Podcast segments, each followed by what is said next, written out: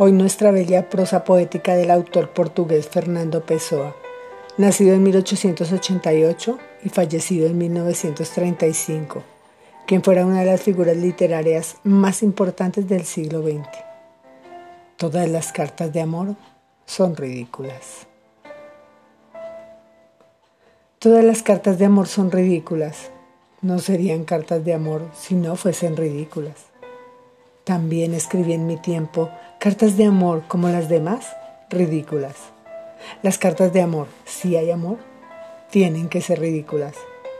Pero, al fin y al cabo, solo las criaturas que nunca escribieron cartas de amor, sí que son ridículas.